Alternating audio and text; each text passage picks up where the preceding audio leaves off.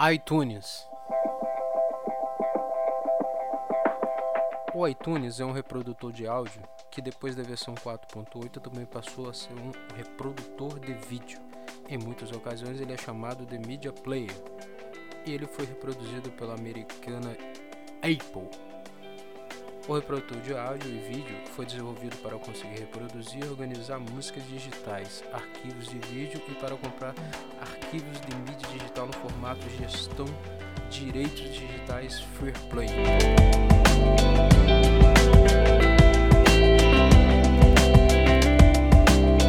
iTunes Store, que no passado era chamada de iTunes Music Store e muitas vezes também chamada como ITMS, é componente do iTunes pelo qual os usuários podem comprar arquivos de mídia player dentro do próprio programa. Usar o Play é bastante fácil, por isso é tão usado e bem falado no mundo. Neles, os usuários podem usar suas músicas com recursos como Smart Playlists, lista de reprodução inteligente, entre outros.